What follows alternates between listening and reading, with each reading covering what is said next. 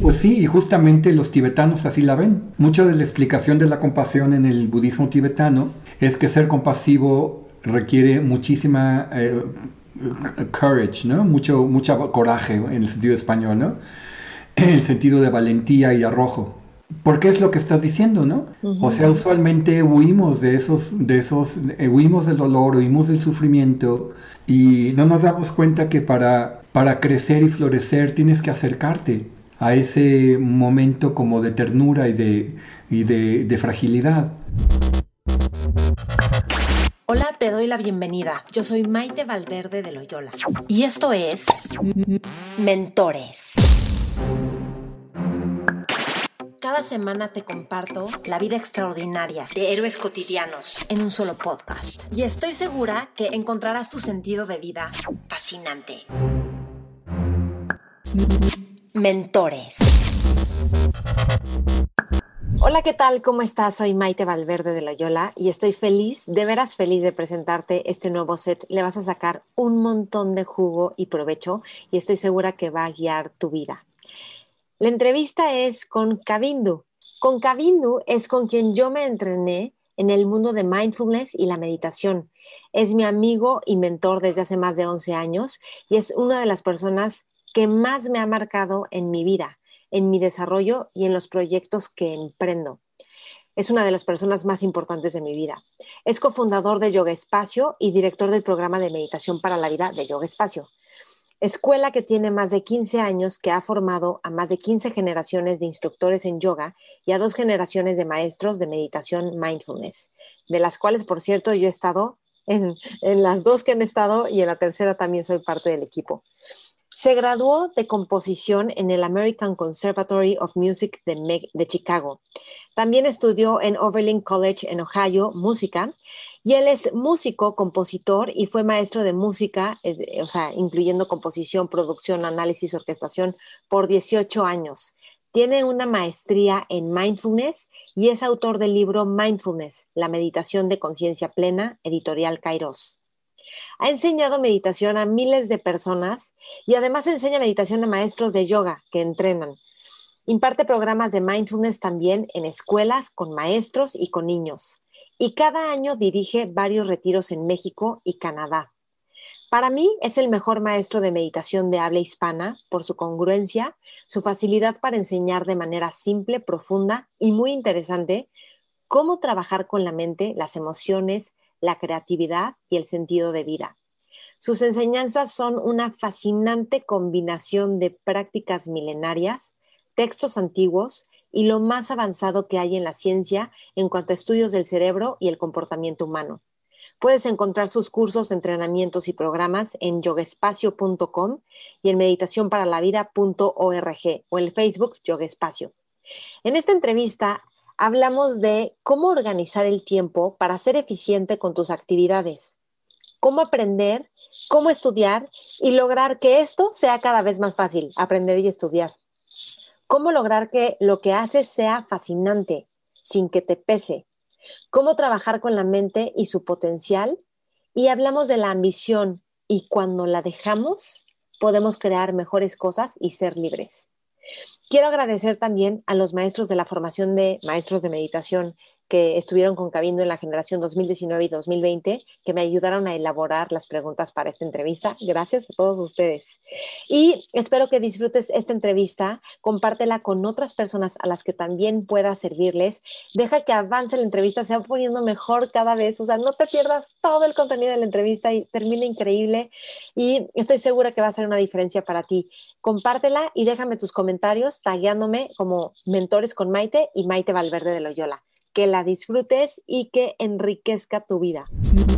Mentores. Cabindu, bienvenido. Gracias, buenos días, Maite. Qué gusto tenerte aquí en Mentores. Casi que yo te hubiera escogido los primeros mentores y quería esperar un poquito más de tiempo para construir también con otros mentores, pero me encanta que estés aquí. Gracias igualmente. Padrísimo. Es un honor. Me gustaría empezar preguntándote por tu gusto por los perros. ¿Qué es lo que te dan los perros? ¿Qué es lo que ves en los perros que creo que tienes un cariño muy especial compartido con muchas personas. bueno, este, los perros llegaron a mí por accidente casi porque los, los consiguió mi esposa. Bueno, luego una tuvo cachorros y yo, yo sí rescaté uno, pero em, realmente los perros lo que, lo que han hecho en mí es em, me dan, me ayudan a ser disciplinado porque los perros son muy disciplinados ellos, son relojitos los perros, ¿no? O sea, tú les das a comer a tal hora y a esa hora te dicen va, ¿no? Tienen, tienen como el reloj muy claramente marcado y, em, y, esperan de ti mucho atención y cuidado, ¿verdad? Digo, los puedes dejar ahí nada más tirados en el patio, pero pues es una pobre calidad de vida para un perro. Entonces, eh, a mí me gusta que los perros estén sanos y bien, ¿no? Entonces, en un sentido me ayuda como a extender mi, disposición a cuidar a otros, digamos, ¿no? Eso me dan... Son buena compañía también, tener aquí perritos este, a un lado tuyo es, es bien sabroso, como que sientes que hay alguien siempre, ¿no? Que está alguien contigo acompañándote. Sí tienen su, su, su, lado que es que no puedes salir tanto. Si quisieras salir del país o algo, pues dónde se quedan los perros, cuántos días en la pensión y todo eso a veces eh, es complicado. Pero la verdad que lo que dan los perros es muchísimo. Lo que te ayudan a generar en ti la sensación de conexión, y em, a mí me dan la disciplina, también me ayudan a caminar más. Si no tuviera los perros probablemente saldría a caminar menos. Y camino muchísimo. Camino, bueno, no sé si es muchísimo, pero pues tres veces al día, dos de ellas caminatas cercanas a una hora, ¿no? 45 eh, minutos. Entonces son como dos horas, algo así de caminar con los perros y eso pues para la salud es bueno. Yo lo noté en mi salud como cuando tuve la, llegó Caliana, la Golden, mi salud mejoró en muchos sentidos. Ok, genial. Me gustaría preguntarte de, creo que has contado cuando eras niño que estabas a lo mejor, yo lo voy a decir así, como conectado con la bondad natural que tenemos y dices que veías a los adultos y dices, ¿por qué se pelean tanto los adultos? Y creo que eso te conectó con parte de lo que enseñas ahorita, ¿no? Como en la meditación y ah, compasión. Seguramente, ¿no? Todo, todo esto, toda nuestra formación influye mucho. Pues em, yo lo que notaba de niño era que la gente no se escuchaba. Me daba la impresión de que no prestaban atención bien a, las personas era algo con la atención eh, y, eso hacía que fueran descuidados, eh, tanto en las acciones como en el trato, ¿no? O sea, descuidados al hacer cosas como descuidados con las personas, eh, diciendo cosas, haciendo cosas que eran, pues, pues lastimosas para otros, digamos, ¿no? Y sí, no entendía, yo decía, pero pero ¿por qué pasa esto? O sea, a mí se me hacía tan obvio que era importante cuidar a otros, ¿no? Eso es la bondad natural, creo. Eh, se me hacía tan obvio que había que cuidar a otros. No digo que todo el tiempo lo hice, ¿no? O sea, también llegué a tener mis actos de crueldad con animales de chiquito, eh, con animales más chiquitos, ¿no? Pero este, pero como que me arrepentía, luego, luego ya no lo volví a hacer, ¿no? como que me, dolía mucho, ¿no? El, maltrato a los animales y a la gente.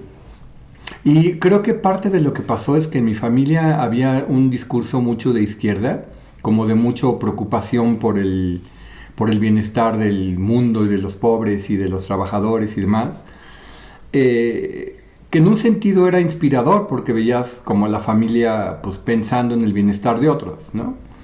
Eh, pero a mí me brincaba que el trato de algunos de mis familiares con la gente que tenía enfrente no mostraba ese mismo cuidado. Entonces yo vi una contradicción, yo decía, ¿cómo puede uno tener una ideología de cuidado de los otros eh, no importa cómo le llames esa ideología, si tú en tu trato diario no tienes ese cuidado con la gente con la que interactúas. Eso es algo que me, me movió mucho de chiquito, esa contradicción y el que se me hacía como que mm, pues que algo podían aprender, o sea que la gente podía darse cuenta que estaba haciendo eso y que podía ser más cuidadoso y, también pues implícitamente de que se creaba una mejor relación, una mejor comunidad cuando cuidas y cuando estás eh, empático y atento a, las personas. Y sí, yo creo que eso marcó mucho, porque yo recuerdo desde niño, eh, eh, pues familiares y amigos de mi familia que decían, ay, mira, como que Alejandro es muy atento y es servicial y, y, es cuidadoso y mira, y además cuida y los objetos, cuido los objetos, por ejemplo, ¿no? Este... Te, digo, no, no digo al 100, pero en general noto que pues el coche está limpio, mis, mis instrumentos están limpios, el piano está limpio, mis cosas las cuido, ¿no? Siento que el cuidado eh, da calidad, da calidad de vida y da calidad, produce calidad en tus acciones, produce calidad en los objetos que tocas, ¿verdad? En, las cosas que produces, materiales, y produce calidad en las relaciones. Calidad queriendo decir, pues, eh, algo que es mucho más benéfico para estar en, la vida, algo así. Y todo esto sí noto que desde chiquito era una, una mirada, digamos, que se fue desarrollando muy pronto. Creo que tuve mis modelos, pero bueno, eso ya será otro tema si quieres, ¿no? ¿Quiénes fueron tus modelos? ¿Tu tía la monja? Pues, mi tía es la monja, aunque la veía muy poco, porque veíamos a mi tía cuando íbamos a ver a mi abuelo, porque ella vivía con él, no con él, sino a un lado de él. Él, eh, con su dinero lo donó a la iglesia y eh, construyó un convento muy grande y mi tía era monja y ella era monja de ese convento, eh, ahí cerca de la villa, a unas cuantas cuadras de la basílica. Y este, entonces la íbamos a ver una vez al mes tal vez, en ocasiones un poco más, y los veíamos a los dos. Em, y ella sí me, me, me, impresionaba mucho la amabilidad y la bondad que tenía. Y había como una conexión, aunque creo que ella lo intentaba hacer con todos, ¿no? Que todo el mundo se sintiera especial con ella. Mm, eh, eh, pero pues a mí me pegó, a mí me, me, me, sirvió mucho porque en un sentido fue un contraste a veces con lo que veía con otras personas, ¿no? O sea, era la persona que yo veía que más consistentemente eh, era positiva. Sí. Porque pues toda mi familia era positiva, toda la gente tiene sus momentos de positividad y ¿no? toda mi familia era muy buena en un sentido. Eh, pero en ella yo veía que no había estas contradicciones entre lo que decía y lo que hacía, ¿no? Ok. Y a ver, déjame, me voy a ir a otra pregunta, pero por ejemplo, ¿quiénes dirías tú que a lo mejor actualmente o en, tu vida han sido una especie de mentores o guías?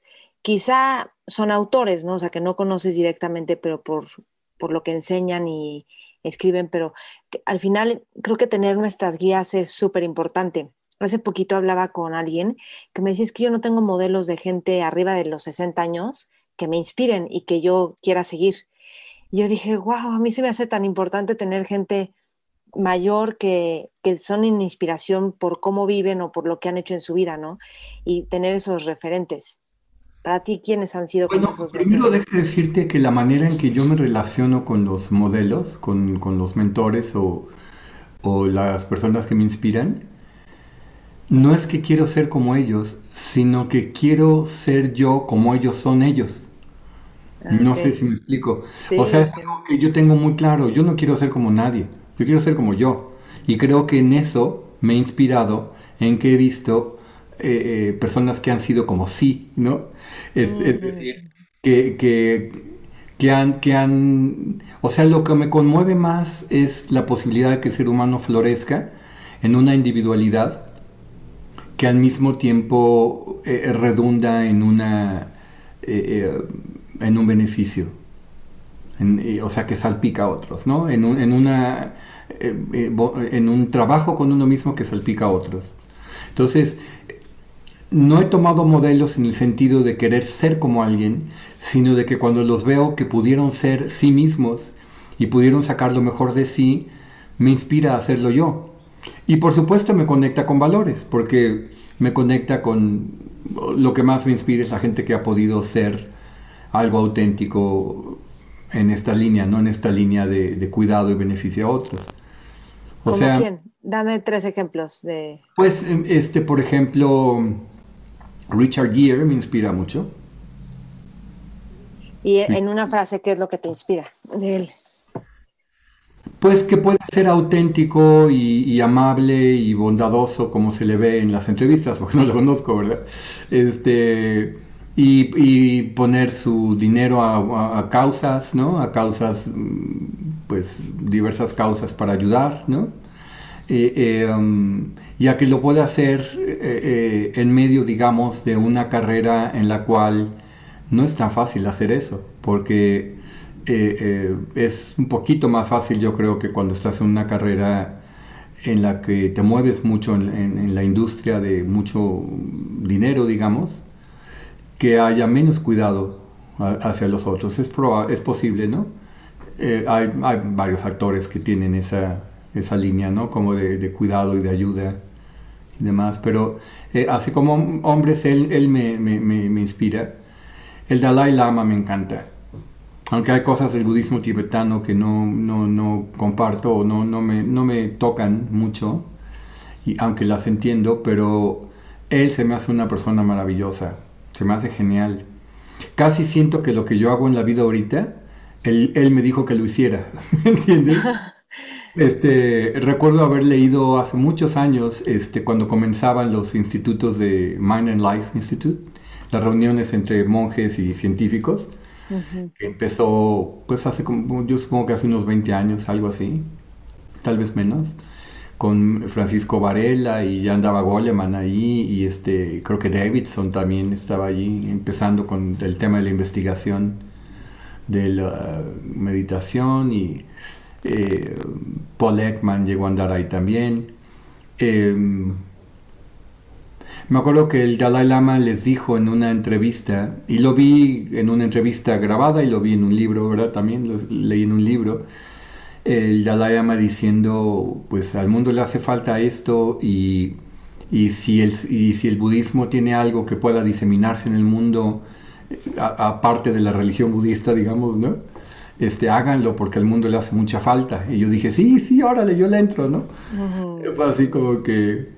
Ya, ya estaba en el budismo antes, pero él, él, él, fue una marca importante porque me hizo ver que, que es muy importante que, que, lo que son perspectivas y habilidades y entrenamientos y metodologías que ayudan al ser humano, no importa de dónde vengan, la verdad es que son humanas, ¿no? Y entonces él, él, me hizo notar eso, de que, de que uno puede entender eh, las virtudes humanas como universales y, la importancia de ayudar a que se vean universales. ¿no? Okay. Entonces él, él por eso me, me, pues sí, sí ha sido una inspiración. Y una tercera persona. Una tercera persona pues voy a decirte de que de niño me inspiraban eh, eh, eh, personas así. Por ejemplo, había un, el hermano mayor de unos amigos que rockeros con los que luego anduve mucho. El hermano mayor de ellos, que todavía vive, es restaurador ahora, era, estaba estudiando arquitectura cuando yo era niño, me lleva como más de 10 años. Y este, él me, me, inspiraba mucho su ecuanimidad, qué tranquilo y calmado y sereno era cuando había problemas, cuando sus hermanos se metían en problemas, él, este, él tenía esta capacidad de... No regañaba a nadie, ¿no? O sea, eh, porque en mi familia un poco lo que pasaba es que si alguien hacía algo tonto, digamos, algún error, algo que rompía algo o que lastimabas a alguien, te regañaban, ¿no? O sea, el regaño y. Mm, era importante, ¿no? Como que una parte importante era hacerte sentir eh, eh, regañado y excluido un poco, ¿no? Y me impresionaba mucho que él hacía lo contrario, de que cuando alguien cometía un error, él se acercaba de una manera amable, como, a ver, ven, vamos a ver qué podemos hacer, ¿no? Sí. No, se no lo sentías que estaba en contra tuya, sino que te estaba ayudando a arreglar algo que pues no te diste cuenta que iba a salir así, ¿no? Y eso me, me, gustaba mucho de él, se llama Carlos Salomón. Y este, muy impresionante, él, él fue, un, fue, un, poco un modelo, aunque alguna vez se lo dije y me dijo, pues, que no se había dado cuenta de eso, pero pues claro, él me lleva muchos años, ¿no? Yo era un hermano de mis amigos, un amigo de mis hermanos, perdón, era amigo de mis hermanos.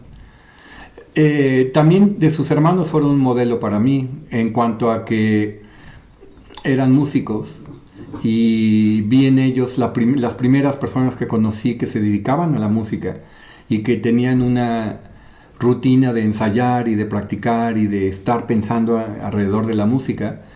Eh, ellos fueron bastante modelos, pero no tanto como en sus relaciones. Con ellos me pasaba como con mis hermanos, que los admiraba mucho, pero decía, ¿por qué son así? ¿No? Admiraba cosas de ellos, pero decía, ¿por qué estas otras cosas? ¿Por qué no pueden ser asado, no? Eh, había una cierta mirada medio crítica hacia algunas cosas, ¿no? Pero este, mm, modelos que he tenido en mi vida, em, yo creo que hasta cierto punto eh, el director del Centro Budista de la Ciudad de México, no fue tanto un modelo porque ya lo conocí, yo soy un poco mayor que él además, ¿no? Eh, no fue un modelo tanto porque ya estaba yo grande cuando lo conocí, como a los 35 lo conocí, pero me hizo ver que uno se puede dedicar a enseñar budismo, ¿no? Él lo hace en un contexto más dentro de una institución y yo a, la larga pensé que eso no era por donde yo quería seguir, pero me hizo ver que era posible organiza, una autoorganizarse y presentar algo a los demás y más o menos cómo se hace esto, ¿no? O sea, de él aprendí mucho de cómo estar en un salón de clase y cómo hablar en un salón de clase y cómo tener una relación con grupos y cosas así. Esto, él, ha sido un mentor, yo diría, en muchos sentidos. ¿Y cómo estar y cómo hablar y cómo relacionarte con un grupo? ¿Qué dirías? A lo mejor aprendiste algo y tú también has desarrollado pues con tantos años de dar clases de música, de meditación. Yo ya daba clases, ¿no? Yo ya daba clases y ya en mis clases ya se veía mucho de lo que es mi propio estilo, ¿no? Que es como muy cercano a la gente, muy interesado en sus vidas. Este, me aprendo mucho de las vidas de las personas, me gusta que me las cuenten. Eh, cuando estoy con los alumnos aún en línea ahora, pues de los que sé más me doy cuenta que entiendo mejor qué hacer, ¿no? O sea, me doy cuenta que conocer al otro te ayuda mejor a funcionar tú en las cosas que son eh, eh, interacción, en la interacción. Pero, por ejemplo, él en un salón, pues usa un tono de voz como amable y, em, y como que tiene una confianza de estar en grupos, ¿no? En grupos como en los que estás hablando de un tema, pues, trascendental para todos los seres humanos, ¿no? Sí. Eso no lo había visto yo. Yo había conocido maestros, pues, de música, ¿no? En lo que había estado y en la carrera de música, pues, tuve también clases de psicología y de humanidades y otras cosas. Eran maestros más académicos, ¿no? Pero es la primera vez que vi a alguien dando una clase sobre algo que es para cuidarte tú y para tú hacer una diferencia en tu vida. O de las primeras, porque he de decir que antes de eso eh, conocí otras personas como en Landmark que hacían también esa, esa función de estar en un grupo dando un entrenamiento que es útil para tu vida. Eso, eso también allí había sus modelos, ¿no? Cuéntame un poquito cuando te vas a Estados Unidos a estudiar música, Em, que además te fuiste por ti mismo, tú trabajabas también y estudiabas música. Y esta parte, o sea, ¿qué fue lo que descubriste de la gente en Estados Unidos? Creo que viste que ahí tenían una disciplina impecable o constante. ¿Qué es todo lo que descubriste y, qué fue lo que te desafió cuando te fuiste a estudiar música? Bueno, eh, cuando me fui a estudiar música fue, fue un poquito, eh, fue suerte porque yo estaba inquieto con estar en México, no quería estar en México y le dije a mi papá que me quería ir y mi papá era eh, consultor del, de la Embajada Británica de Ciencias, estaba en el British Council, que es un consejo británico que hay en todas las embajadas de Inglaterra en el mundo y que reúne gente británica y local sobre temas de artes y ciencias. Y mi papá estaba en ese consejo. Entonces yo le dije, papá, consígueme una manera de irme a Inglaterra, ¿no? claro. Inglaterra, y este, pero mi papá era completamente opuesto a pedir favores y aprovechar este, puestos y entonces dijo, no, no, yo no voy a hacer eso. Le dije, papá, pero conoces al embajador de, de Inglaterra, ¿no?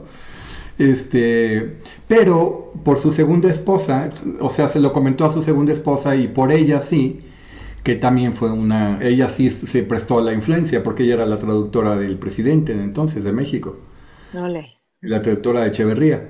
Y este, entonces ella me dijo que, pues que sabía de una universidad donde ella tenía amigos porque ella había trabajado en las Naciones Unidas antes de volver a México a ser traductora de presidentes y este y que tenía muchos contactos que si que si yo quería irme a estudiar a Estados Unidos, que ella tenía un contacto, ¿no? Y me dio los datos y fue a dar esta universidad, que resulta que es una universidad de altísimo nivel, y, yo no lo sabía, que era este, de las top schools, ¿no? De colleges, ¿no? Oberlin, Oberlin, en Ohio, y, este, y pues yo nunca había visto a la gente estudiar así. A mis hermanos sí en casa, pero eran muy estudiosos, pero en las escuelas que yo estuve en México nunca vi eso. Nunca vi. O sea, yo estuve en la Escuela Superior de Música en México. Ya, ya había estado en ese entonces y era muy... Me acuerdo que en, en, en Oberlin, vaya, en, en, Oberlin veías en una semana lo que en México veías en un semestre. ¿No? y esperaban de ti un desempeño alto. O sea, los maestros te traen así. Y si veían que caías tantito, te llamaban tenías una llamada y te decían, soy tu maestro de tal, vi que disminuyó tu rendimiento, quiero ver qué pasa. Y si pasaba de cierto punto, te pedían que dejaras la materia, te decían, no puedes con esta, déjala, ¿no? Entonces, pues nunca había visto esta organización alrededor de la educación y a, los chicos pues aplicándose. Y yo además tenía, eh, eh, eh, estaba, tenía como trabajo en esta universidad, era un trabajo que a cambio del cual me pagaban una parte y otra parte me daban la beca para estudiar allí. Y este, mi trabajo era ayudar al Departamento de Lenguas Hispanas y, a la, al, y al estar eh, algunas actividades en la Casa Española, que era un dormitorio con tema, ¿no? Y este, pero sí me impresionó mucho la dedicación de ellos. O sea, en la música que yo estaba, eh, eh, 4 de la mañana el conservatorio ya estaba lleno de gente estudiando. 4 de la mañana ya estaban, o sea, si querías que te tocara un buen piano para estudiar en la mañana, tenías que llegar como entre las 4 y 4 y media. Yo, yo empezaba a llegar a las 7, me dije, voy a llegar tempranito, llego a las 7, y a las 7 estaba todo lleno. Ya te tocaba un pianito por ahí, el que nadie quería, un cuartito ahí con un piano vertical que nadie quería, ¿no? Este, entonces les pregunté cómo le hace, me dijeron, no, aquí la gente empieza a las 4, me dijeron. no me digas, sí. Yo decía, bueno, con razón se van a dormir temprano, ¿verdad? Que me impresionaba ver jóvenes, ¿no? Irse a dormir temprano. Sobre todo los de conservatorio, porque tienes todo este trabajo de mucha práctica y luego tienes aparte tus clases y luego tienes lo que le llaman eh, materias académicas, que son materias no musicales, que también requieren mucho estudio. Entonces, en fin, fue una universidad de muy alto orden en la cual estuve solo un año, pero que me movió completamente lo que podía hacer uno. Entendí cómo es que se forma una persona. Dije, claro, es que tienes que estudiar un montón. Y mm. tienes que ser muy disciplinado con tu estudio y, como que no ser indulgente con, otras cosas, ¿no? Saber poner como, como tu, organizarte, ¿no? Sí. Y tomarte en serio, ¿eh? Porque deja decirte que a mí me impresionó mucho Estados Unidos, también como cultura, no digo que todo en todos lados, pero es una, es una cultura que se, toma muy en serio a sí misma y toma muy en serio al individuo y las posibilidades de que el individuo haga algo. Y eso a mí me, me vino muy bien. Entonces, eh, de repente, pues ver que la gente te toma en serio. Me tomaban a mí en serio más de lo que yo me tomaba a mí en serio. ¿no? Creían en mí más que yo. ¿no? Sí. Luego, ¿y cómo, cuéntanos un poquito cómo te acercas a la meditación y por qué dices, este camino es para mí, ¿no? Bueno, mira, mi primer acercamiento vino de adolescente. ¿eh? A los 15 años tuve un amigo que no fue un mentor porque éramos mucho de la misma edad, pero fue un poquito... Eh, creo que una cosa que una cosa que he tenido desde niño es que me gusta acercarme a los hombres y mujeres o niños y niñas y chicos y chicas que, que admiro que admiro y, lo que admiro es que sean buenos y que hagan algo con sus vidas, ¿no? Algo así en general. Y, déjame hacerte un paréntesis, ¿cómo te acercas? Pues en el sentido que quiero ser su amigo, sus amigos, y, me caen bien y, los escucho y quiero estar por donde están y, se vuelven mi círculo, ¿no? Parte de mi círculo. Ok. O sea, me gustaba crear como, como ser parte de, de una amistad en donde había un ideal, un ideal eh, eh, sobre la humanidad, digamos, ¿no? No, y sí te lo pregunto porque creo que mucho, o sea, eso nos pasa. Queremos acercarnos a ciertas personas y no sabemos cómo. Sí, bueno, mira, yo veía, por ejemplo, que uno de mis hermanos se acercaba mucho a, chicos que andaban en problemas. Mm. Decía, ¿por qué lo hace? O sea, ¿por qué se acerca a chicos que estuvieron en la cárcel o que andan robando o que, eh, eh, o que andan vagando, ¿no? Si él, mi hermano, e, es, tan inteligente y tan sensible y tan, etcétera, ¿no? No entendía por qué. Y este, bueno, este chico que conocí, eh, Carlos Gaitán, que vive en Inglaterra ahora desde hace muchos años, este, él estaba, él ya no sé cómo fue a dar allí, creo que por amigos suyos, de donde él vivía en un condominio, fue a dar a la Gran Fraternidad Universal, que es esta organización de yoga y una especie de hinduismo universal, ¿no? Eh, eh, y me invitó a que fuera a hacer yoga y ahí hacíamos yoga y me volví vegetariano y ahí hacíamos meditación. Y pues yo tenía 16 años cuando pasó esto. Y me encantaba, me encantaba la idea de estar con un grupo de gente que estaba como, como inspirada por, por algo como trascendental. Muchas de las ideas que allí aprendí, porque estudié, estuve en algunos de los cursos de estudio de los libros del fundador de ese eh, eh, movimiento, algunas cosas no me jalaban porque yo no vengo de una, pues no crecí con teísmo, y todo cuando se plantea mucho el teísmo lo siento como que no no, no, lo no me toca en un sentido, ¿no? No me toca, lo entiendo y, en un sentido lo aprecio, pero no me toca mucho, ¿no? Pero la disciplina que tenían y el, el hacer prácticas para cultivar cualidades y eso a mí me encantaba. Y eso fue como la primera vez que se me hizo posible. Ya después, con la carrera de músico y todo eso, pues eso desapareció, ¿no? Nunca, nunca más le, presté mucha atención, hasta que realmente ya a los treinta y tantos años, después de cosas que pasaron en mi vida y un accidente de coches que fue para mí un parteaguas. Que lo eh, cuentas en tu libro. Lo cuento en mi libro. Me hizo reconsiderar muchas cosas, como que de repente dije, oye, como que perdí el camino, ¿no? O sea, está padre la música y la composición y me está yendo bien y creo que ya le entendí por dónde va y eh, ya me estaban saliendo más comisiones y ya llevaba varios discos y, ¿no? Y, ya la música que estaba haciendo se me hacía de mejor nivel. Pero este pensé que había uno que trabajar en uno mismo, volví a eso, ¿no? Volví a la idea que había tenido de adolescente y a la inspiración. ¿Qué te hizo decir eso? Pues eh, mucho del accidente de coche, ¿no? De darme cuenta que en este accidente, pues darme cuenta que tuve una especie de, descubrimiento de cómo es que los seres humanos eh, construimos, digamos, el mundo, ¿no? Me, hizo ver que los seres humanos construimos todo un rollo, todo un mundo en nuestra cabeza que realmente es completamente inventado por nosotros. No nos damos cuenta, ¿no? Y, que ese mundo que creamos eh, condiciona cómo funcionamos en la vida y no nos damos cuenta que es un mundo creado, ¿no? O sea, no, no distinguimos entre los pensamientos y la realidad. Eh, eh, y eso, ese 20 me cayó después de ese accidente, de que los pensamientos no son la realidad y tú no eres lo que piensas. Pero te lo crees, entonces sí eres lo que piensas porque te influye tanto, ¿no? En un sentido, pero en otro sentido no eres lo que piensas porque puedes cambiar todo eso y volverte otra persona, ¿no? Entonces, este, como que me hizo tocar este accidente la posibilidad de la transformación y empecé a buscar cómo hacerla.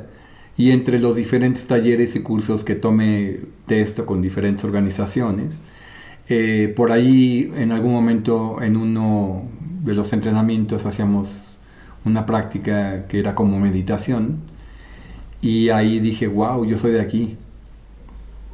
¿Pero qué fue lo que pasó en la práctica que dijiste yo soy de aquí? Pues mira, nos ponían a que nos sentáramos como 30 minutos. Eran dos prácticas que eran casi seguidas separadas por, un, otra dinámica. Una de ellas era ver a una persona frente a frente durante 15 o 20 minutos mm. en silencio. Y la otra era nada más estar tú en silencio en, presente. Y eh, de vez en cuando el, guía te decía alguna frase como para recordarte que estuvieras en presente y que soltaras lo que estuvieras agarrando. Así nada más. Era muy simple su indicación. ¿no? Y pues me encantó el efecto que tenía y me pareció que en efecto ahí estaba todo un mundo de entrenamiento. No hacer nada y observar lo que surge y soltarlo y abrirte al presente. Dije, este es el camino. Este es el camino para, lo, para aprender a, a, desidentificarte con todo este mundo de aflicción y neurosis, ¿no? Ok. Que yo mismo tenía, por supuesto. Y, o sea, ¿cómo es la transición de ser músico, compositor, que te estaba yendo bien, a dar clases de meditación? Y creo que por ahí también haberte ido dos años a un monasterio a España, viviendo allá, que se me hace lo más, o sea, eh, una especie de aventura arriesgada padre porque es dejar todo literalmente y cuando pues, sales de ahí pues no tienes nada. Lo de enseñar meditación realmente fue inesperado hasta para mí. Eh, lo primero no tanto, o sea, después de este, de este accidente y de yo estar buscando algo que me ayudara a entender lo que había pasado en el accidente y, cómo trabajar con la mente y descubrir la meditación, de ahí empecé a buscar eh, dónde podía meditar y a preguntarle a mis compañeros de esos entrenamientos si sabían algo de esa práctica, de dónde venía. Y me dijeron, sí, sí, seguro la tomaron del Zen. Entonces empecé a buscar Zen. y no encontré Zen, aunque encontré algunos libros de Zen, un par, que no entendía muy bien. Eh, pero había un póster de un señor que estaba dando talleres de meditación, que era este Upek Shamati que mencioné antes, y fui con él. Y aunque no era la meditación como la que estaba, había yo aprendido en este otro grupo previamente, que me había inspirado tanto, de todos modos me gustó porque era un entrenamiento, era un entrenamiento y había más orden, había una estructura y eso me llevó a meterme a la meditación y luego eh, al budismo y a pedir ordenación en una orden que era en la que él estaba, la orden que entonces se llamaba Orden Budista Occidental y ahora se llama Triratna. Y, em, y pues estuve un montón de años involucrados con ellos, como 15, entre que empecé a ir y luego estuve ordenado 10 años. Y sí eh, eh, viví en, en, un, un, lugar que es, es como un monasterio, ¿no? Es un centro de retiros, pero pues uno vive allí como monje prácticamente, ¿verdad? Aislado en las montañas, este, eh, ayudando a organizar retiros y este y pues cuidando el, valle donde vives y las instalaciones que son están aisladas tienes luz solar y tienes agua de pozo y entonces todo eso es un montón de trabajo cuando vives fuera de las instalaciones urbanas ¿no? Este es increíble cómo la naturaleza degrada rapidísimo cualquier cosa que está en, en la naturaleza no tienes que estar muy atento para sostenerla Em, entonces sí, ahí me eché como dos, y casi tres, dos años y ocho meses más o menos. Estuve allí. ¿Qué aprendiste en el viviendo pues, Mira, lo primero es que aprendí a que podía deshacerme de la vida que tenía, a que podía renunciar a la vida que tenía. Yo quería experimentar lo que, lo que se sentía, soltar toda la carrera que tenía ya desde los 11 años inventándome, que era ser músico.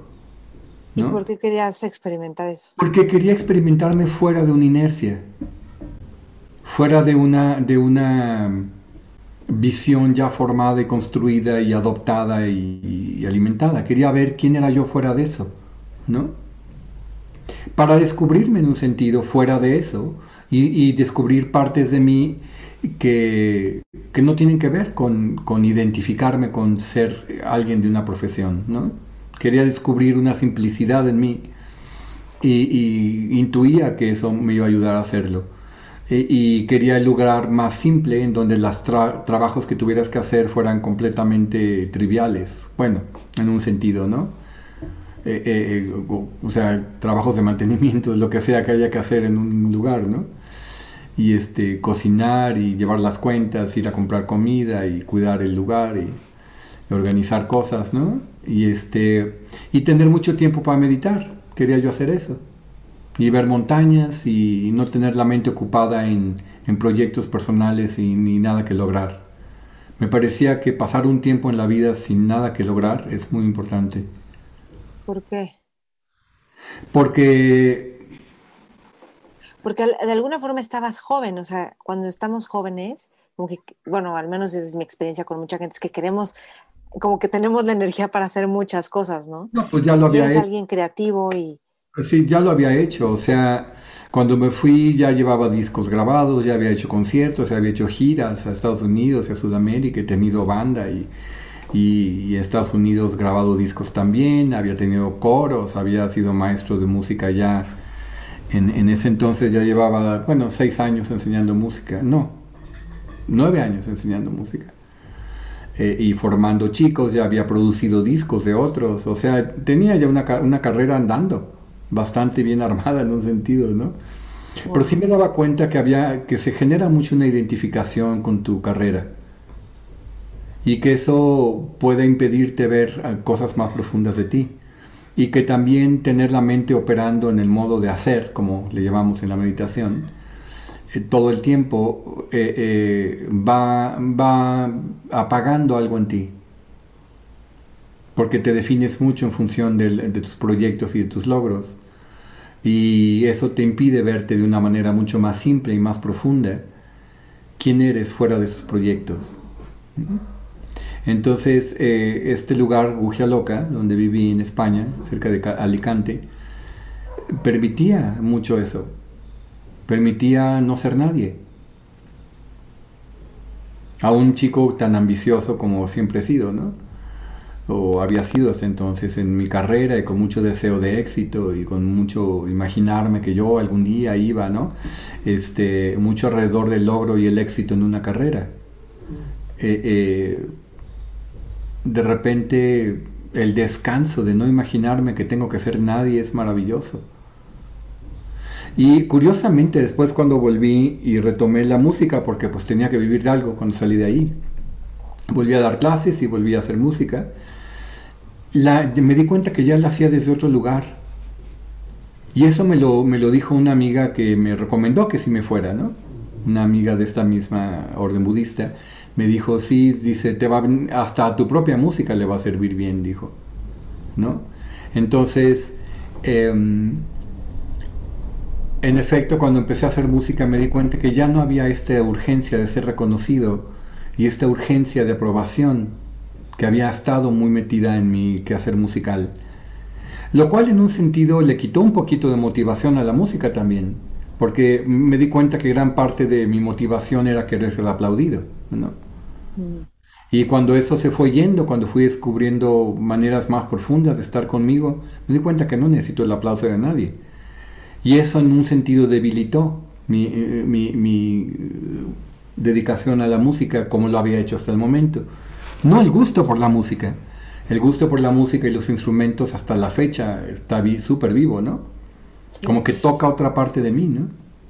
sí. creo que hay, esto puede tocar un miedo de decir, y entonces, ajá, se va a perder la motivación, pero claro, es porque estamos identificados con eso, pero qué miedo que se pierda la motivación, porque entonces ya no voy a hacer, por ejemplo, música tan maravillosa, o pues no necesariamente, ¿eh? no, es, no necesariamente es esa la conclusión. Ajá, ok. La conclusión que yo tenía en aquel entonces es que cuando suelte la ambición voy a hacer mejor música. Ok. Lo veía casi al revés. Sí, no, no, qué genial. O sea, es que es fantástico, pero soltarlo. Es, es Pensamos que mientras más ambiciosos soy y más claro tenga a dónde quiero llegar, mejor voy a llegar. Y con esto descubrí que es exactamente al revés para sacar lo mejor de, de ti tienes que soltar en gran parte la idea de cómo debe ser ese resultado. Y tienes que tener más bien una manera de relacionarte con tus actividades desde un lugar muy diferente, que no es el de tratar de ser alguien, sino es muchísimo más lúdico, muchísimo más inmediato y menos preocupado de un resultado, en un sentido, ¿no? Eh, y sobre todo sin la intención de construir una identidad en función de lo que haces. No que no ocurra, o sea, todo lo que haces para los demás les da una identidad de ti. Pero tú cuando lo haces no estás tratando de que te vean de cierta manera, no estás en la persecución de una imagen que yo sí tenía. Y esa se fue. Se fue con el tiempo, con el tiempo de la práctica se fue yendo.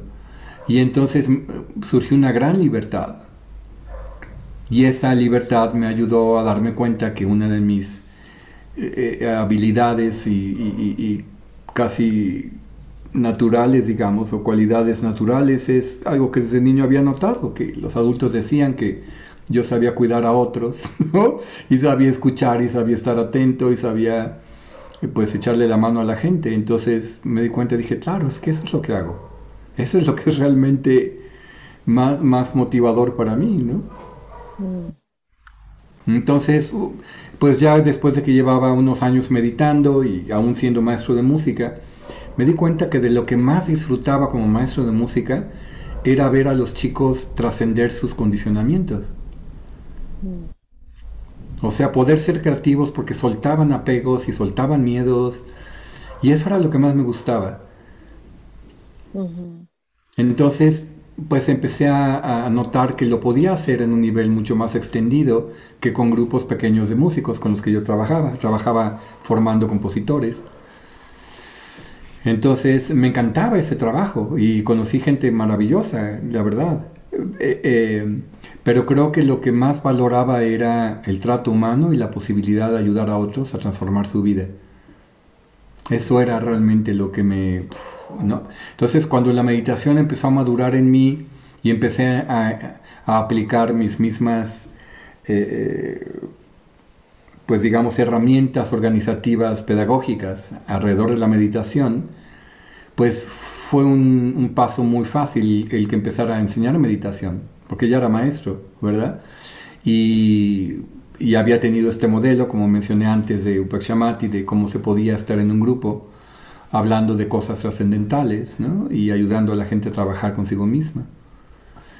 Entonces ya de allí pues se fue dando bastante fácil, de manera bastante natural y en un momento dado pues ya eh, eh, le fui metiendo más tiempo simplemente a enseñar meditación. ¿Qué ha sido lo más desafiante para ti eh, dentro de la meditación o tú como practicante de meditación?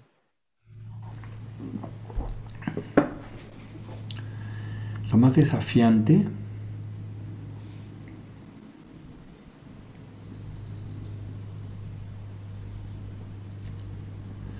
Bueno, es que no, no, sé si hay algo que sea lo más desafiante, Maite. Yo creo que toda la meditación es, es en un sentido desafiante, porque es contraintuitiva. O sea, va en dirección contraria a lo que en un, se nos hace eh, natural casi en un momento dado. No es que sea antinatural, sino que eh, normalmente tendemos a ir con cierta inercia y la meditación eh, desactiva esa inercia. Entonces es, la meditación tiene mucho, tal vez, tal vez tiene el mismo desafío que tiene la música en ese sentido. O sea, para tú construir una habilidad musical como intérprete o como compositor, tienes que desarrollarte mucho alrededor de los puntos débiles. Mm. O sea, mucho de lo que es la disciplina de la formación de un artista es saber... Eh, eh, hay un libro que se llama el The Talent Code, el código del talento, y hay una parte en la que describe que un alguien que trabaja de esa manera con deep practice, como se le llama, con práctica profunda, tiene que tener un ojo increíble para saber dónde está lo que se puede mejorar. Que es justo donde no queremos entrarle porque es lo que no queremos entrar porque es lo que, no te sale. Exacto. Entonces tienes que estar muy alerta de todo lo que está como saliéndose en un sentido donde se puede hacer un trabajo, donde hay una oportunidad, ¿no? De, crear una, un, florecimiento. Yo así lo veo, ¿no? No lo veo tanto como mejorar tampoco. Lo veo como la oportunidad de, que ahí salga una flor, ¿no? Sembrando flores, me gusta esa, esa imagen que se le, se le escuché a un otro maestro de meditación, sembrando flores, ¿no? Y me di cuenta que la meditación hace eso pero lo hace más allá de una profesión y más allá de una disciplina específica, como es con la música. En la música puedes eh, sacar flores de una música, de una pieza, ¿no? Que tú compones o que tú aprendes a tocar, o, en las artes, ¿no? En general haces esto, o en cualquier disciplina creativa, ¿no? en las ciencias, en la ingeniería, en la arquitectura lo haces, ¿no? Eh, pero con la meditación las flores realmente son flores que tocan todo lo de tu vida. O sea, eh, en un sentido, eh, la obra de arte eres tú. Ah, qué bonito. Eh, a ver, más de eso. Hermann Hesse, que, creo que le, lo debo haber tomado Hermann Hesse. Hermann Hesse tenía mucho esta perspectiva en sus libros de Demian y, y El juego de los avalorios y otros, de que la culminación del arte es el arte de la obra del ser humano como la obra. ¿No? Algo así. Seguro andaba por ahí en el pensamiento de, él. Eh, eh, y mucho de lo que es el budismo, pues es eso, ¿no? Ok. Pero, bueno, eh, todo lo que dices suena como, wow, qué zen, ¿no? Qué bonito. Y al mismo tiempo, tienes una vida llena de compromisos, actividades, cursos, clases, investigas muchísimo, cuidas a tus cuatro perros, haces ejercicio, este, tiene, están las escuelas de yoga, atiendes a alumnos, o sea, un montón, la música también, ¿no? Y tocas este, la viola. ¿Cómo, o sea, porque haces un montón de cosas, pero cómo haces que eso no se vuelva un hacer? Y lo que decimos un montón, hace millones de cosas y siempre con una sonrisa o tranquilo, sin estar como en el apuro o en el rush de la prisa. Que creo que pues se ha trabajado, ¿no? También. Mucho tiene que ver con la motivación y la expectativa, ¿no? Eh, em, lo que hago, lo hago en general con la motivación de, de, pues sí, de sembrar flores, ¿no? de florecer, de florecer yo. E, en un sentido me gusta mucho esto que dice el Dalai Lama, que la, que la compasión y el servicio a los otros es la mejor manera de ser egoísta, dice él, ¿no? Porque es la manera en que mejor floreces tú, ayudando a otros, ¿no? Y, entonces así lo veo. Veo que sacar a los perros, no los veo como, ay, estos perros ya me quitaron el tiempo, yo preferiría tocar, ¿no? Sino que me doy cuenta que es la oportunidad de florecer de otra manera que los perros me dan. Y mis alumnos igual, y, las clases, y en línea, y formar un nuevo taller, y hacer una formación, y me doy cuenta que, que eso me va nutriendo. O sea, como que, como que fui descubriendo que la, mejor, la manera en que mejor floreces y mejor nutres tu propia vida, y al mismo tiempo vas creando un contexto que te permita vivir de ello, ¿verdad? Es realmente estar al servicio de otros. Pero, no hay una expectativa de aplauso, no hay una expectativa de que te eh, idolatren o que te construyan en algo, ¿no? Sino eh, porque no tienes la mirada puesta en, ti, la tienes la mirada puesta como en el valor que estás creando. Y, eso es eh, muy, muy, muy enriquecedor, tener la mirada puesta en el valor. Entonces igual pasa con todo lo que hago, ¿no? Y el, y el hecho de tener disciplina para hacer todo lo que dices, ¿no? O sea, tengo el día, soy muy organizado y esa organización y esa disciplina la sigo de una manera muy natural. O sea, no es forzada, no es como, ay, chin, y ahora tengo que hacer, ¿no? Sino que realmente quiero hacer lo que sigue, ¿no? Quiero sacar a los perros y quiero dar mis clases y quiero hacer la meditación.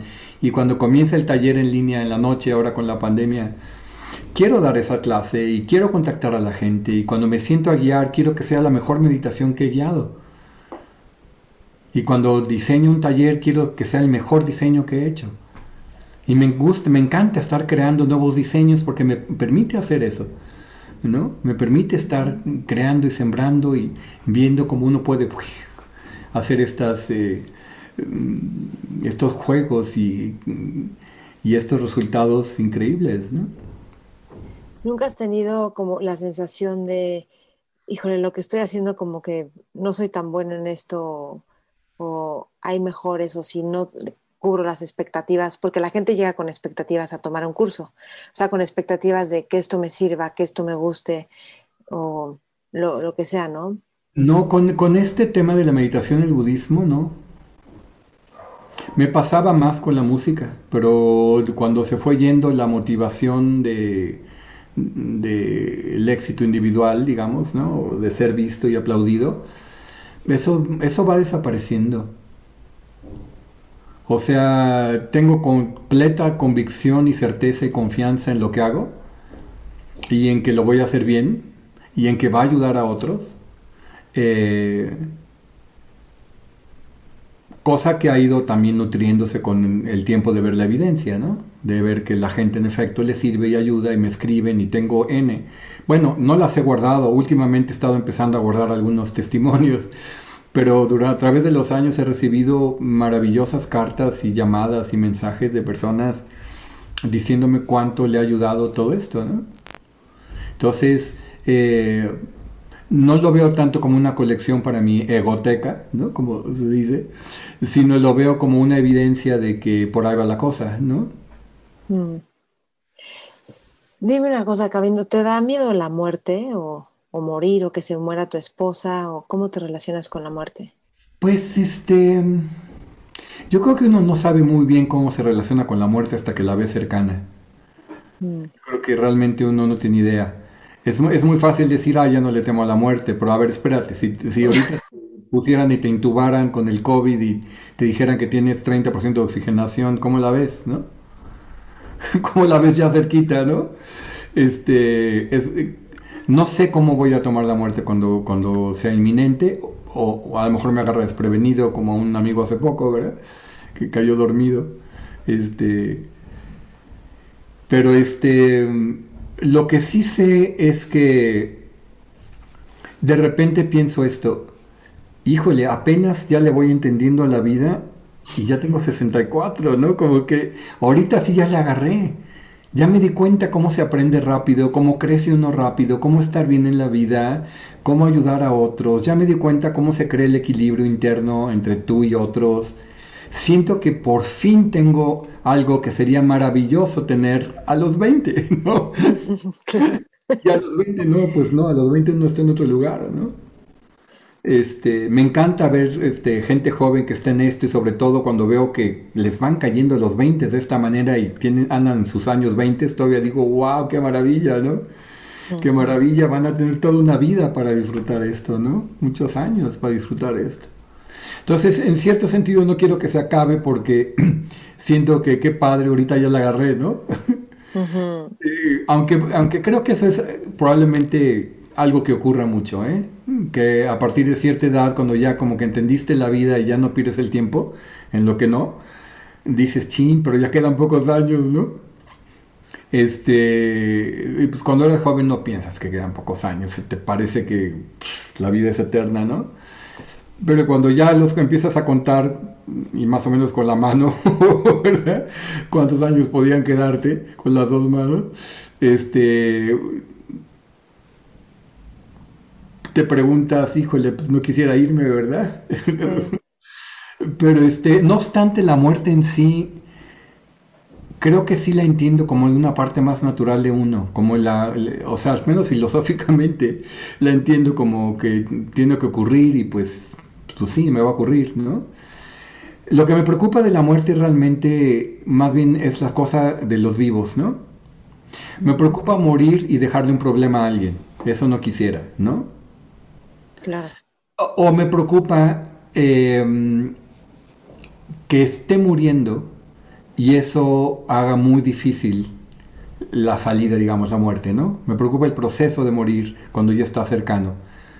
No tanto el que sea doloroso como el que sea inhabilitante. Mm. Em, pero pues uno no puede decidir nada al respecto y no puedes planear cómo morir. Bueno, a menos que te suicides, ¿no? Pero no, no tengo inclinaciones por ahí, ¿no? Pero uno no puede planear cómo se va a ir. ¿Qué consejo le daría? ¿Qué consejo te hubiera gustado recibir a los 20 años? ¿O te darías tú a, a tu yo de 20 años?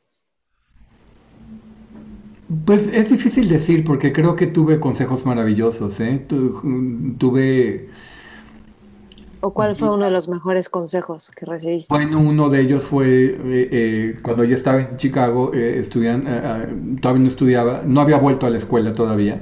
Cuando fui a vivir a Estados Unidos, primero pues me empecé a mantener como traductor y, y, estaba haciendo piezas de rock, ¿no? Estaba muy todavía metido en el rock, que fue todo un periodo de mi vida. Y estaba haciendo canciones y con guitarra eléctrica y demás, ¿no? Y, este, y conocí a una mujer que me llevaba muchos años, eh, que ella era lingüista o se dedicaba a la, no, a, la terapia del habla, se dedicaba a la terapia del habla, perdón, si no, no era lingüista, era terapia del habla, y ella tocaba algo de música, venía de una familia de músicos, ella era catalana, y cuando me vio la música que estaba haciendo, me dijo, oye, ¿tú has estudiado música? Le dije, pues un poquito aquí y allá, ya había estado en Oberlin, ¿no? Y un año y había estudiado en la Escuela Superior de Música un poco, ¿no? No, no tenía una buena formación aún, pero ya llevaba algo. Y me dijo, es que no pierdas el tiempo, me dijo. No pierdas el tiempo, todavía tienes edad ahorita para sacar adelante una muy buena carrera de algo, de música, tienes todo para hacerlo. Entonces eh, me dijo, yo siento que estas piezas que estás haciendo, pues, qué padre que las puedes hacer y que salen bastante bien, pero hazlo bien, hazlo bien, fórmate bien. Tienes todo para tener, o sea, con más conocimientos de música y un estudio bien a fondo, vas a hacer cosas muchísimo más satisfactorias para ti mismo. Entonces me entusiasmó mucho, me dio mucha confianza y me dio confianza en volver a la escuela. Mm. ese fue uno de los consejos más importantes. Luego ya estando en el Conservatorio de Chicago, el Conservatorio Americano de Chicago, eh, tuve un maestro que no me, dio, no me dio música, sino me dio literatura y humanidades, aunque él era, también era pianista. Era, tenía tres doctorados el hombre. Increíble. Y yo le decía, ¿cómo le haces? Así como me preguntas, ¿no, Maite? Yo le decía, ¿cómo le haces era de origen costarricense, pero creció en Estados Unidos, doctor Arias, le decía, ¿cómo le hace para tener tres doctorados? O sea, de repente ofrecía un recital de piezas de Bach y tocada increíble, y estaba escribiendo un artículo y publicando un libro y dando sus clases, y andaba tranquilito con sus libros ahí de arriba para abajo, ¿no? Y me decía, es que no pierdo tiempo. Decía, ¿cómo dice? Sí, la gente no se da cuenta cuánto tiempo pierde. Dice, entonces yo realmente, o sea, si tú estudias diario algo media hora, en unos años sabes muchísimo de eso, decía. Pero dejamos pasar el tiempo muy fácil y no lo usamos bien. Y realmente simplemente aprovecho mi tiempo y lo uso bien. Eso fue un gran consejo que me dio él. Y, empecé a valorar mi tiempo entonces. Y eso me ayuda, o sea, casi todos los días toco la viola, mínimo una hora. Y a veces mm, hago dos sesiones, entonces son bien de hace casi dos horas, ¿no? Y este y soy muy eficiente con el estudio. Lo aprendí de él. Eso, a ver, cuéntame un poquito más, porque dices que con los años para ti es cada vez más fácil aprender o estudiar. ¿Por qué? Porque ya tienes la deep practice de la práctica profunda. De... Aprendes a estudiar. Pero ¿cuáles son las claves para? Porque a mí me encanta que tú nos enseñas mucho a estudiar y yo siento que eso no, o sea, como que no nos lo enseñan en la escuela. Yo creo que hay demasiado énfasis en la mayoría de las personas, y yo la tenía, en que lo que no aprendes rápido no eres bueno para ello. Y eso no es cierto. O sea, ponemos demasiado énfasis en que tienes que aprender las cosas pronto y usarlas ya. Y no nos damos cuenta que no. Que, que aquello que no aprendes pronto y fácil, lo único que requiere es hacerse un poquito más. Y con el tiempo te das cuenta que además aquello que no te era fácil y, le pusiste más énfasis, lo hiciste un poquito más, se vuelve muchísimo más fácil además. Es decir, ponemos demasiado énfasis en pensar que somos buenos para una cosa y no bueno para otra y nos damos cuenta que no, que es simplemente cosas que has trabajado y cosas que no has trabajado. Sí, Fíjate que me acordé ahorita cuando empecé con yoga que no aguantaba casi nada chaturanga iba mucho con Gerardo Grobet. Y entonces yo le decía, oye, ¿qué hago para poder hacer chaturanga? O sea, ¿qué otra cosa puedo hacer? Y me decía, haz más chaturanga. Pues y es justo más de lo mismo, ¿no? digo, con las indicaciones adecuadas, pero eso es lo que estás diciendo. Ah, ah, sí, es, es, regresar y hacerlo, pero también es una manera de hacer las cosas en las cuales que aprendí de mis maestros del conservatorio y, de un maestro de piano que tuve, que también fue un mentor, que una vez, eh, cuando estaba en el conservatorio, cuando empecé a estudiar con este maestro, ya había tenido otros dos maestros de piano, tres, uno en México, eh, pero este maestro de piano, Herman Spear, me dijo, yo quiero ver cómo estudias una pieza. Dice, a mí no me interesa cómo tocas, me interesa cómo estudias, porque ahí es donde yo te puedo ayudar a hacer una diferencia. Porque aparte, cómo estudias es lo que va a hacer que toques de cierta manera. Entonces no me importa cómo toques, quiero ver cómo estudias.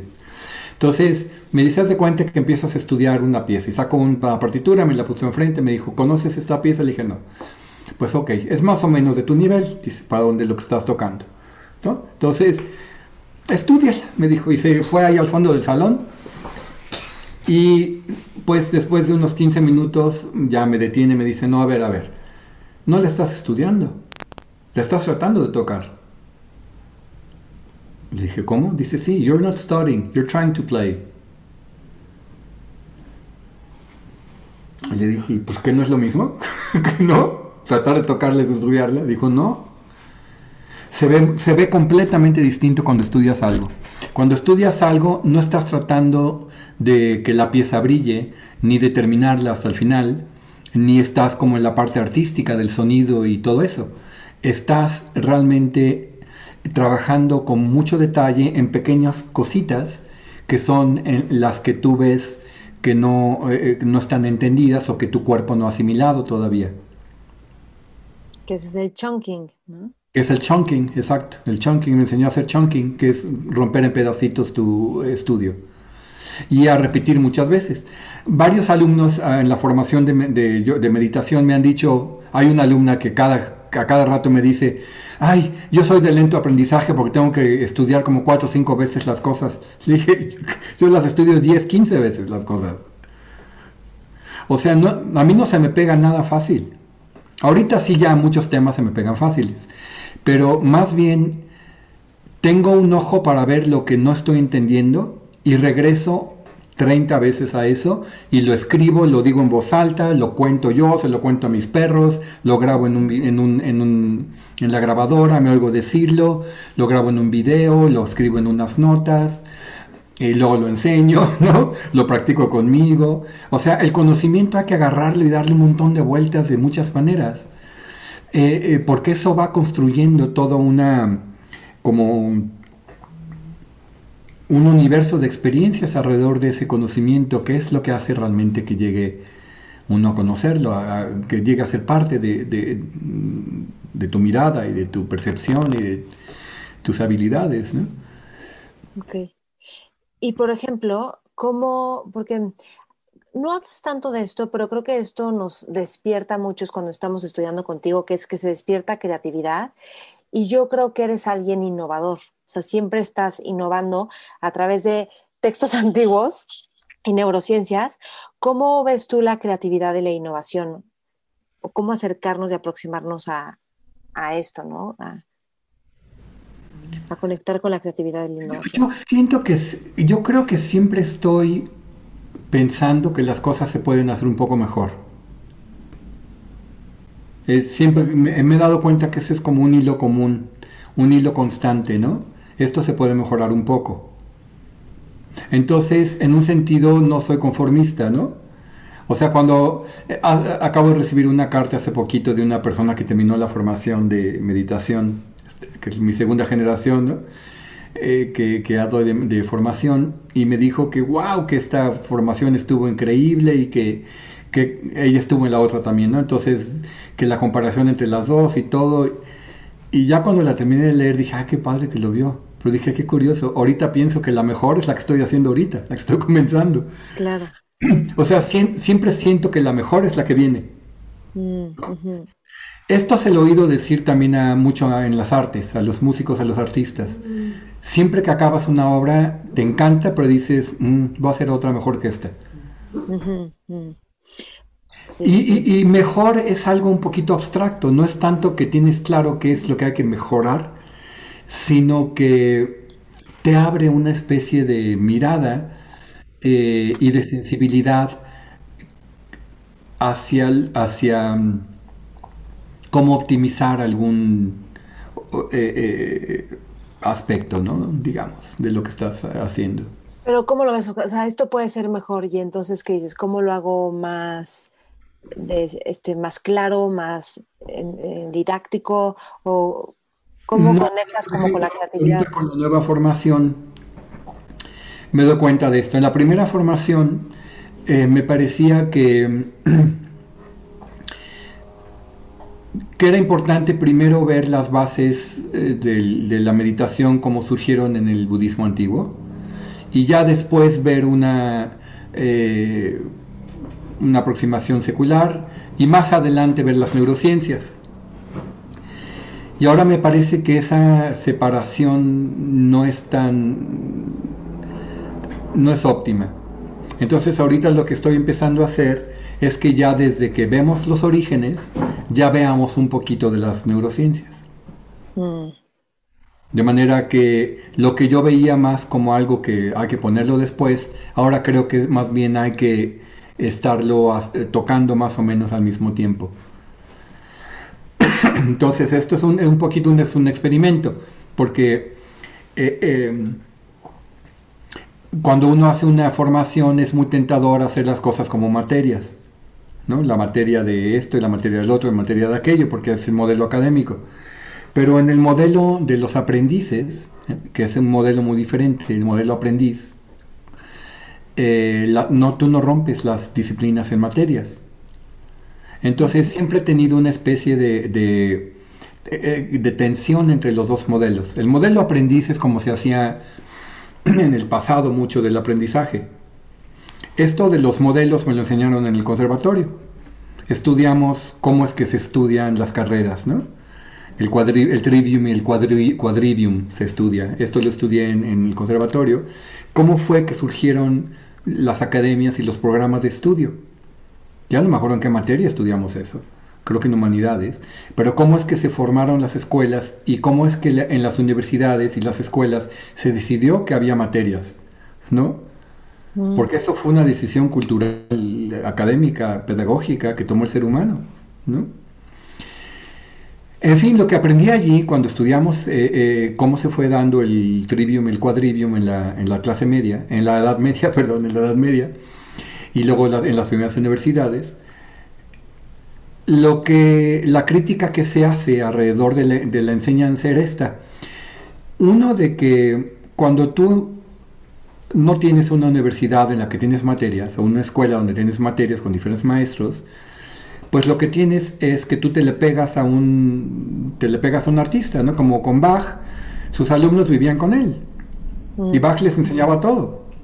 Bach les enseñaba a tocar el clavecín, a tocar el violín, a, agarrar la viola, a componer contrapunto, a hacer cosas orquestales, a hacer cosas instrumentales.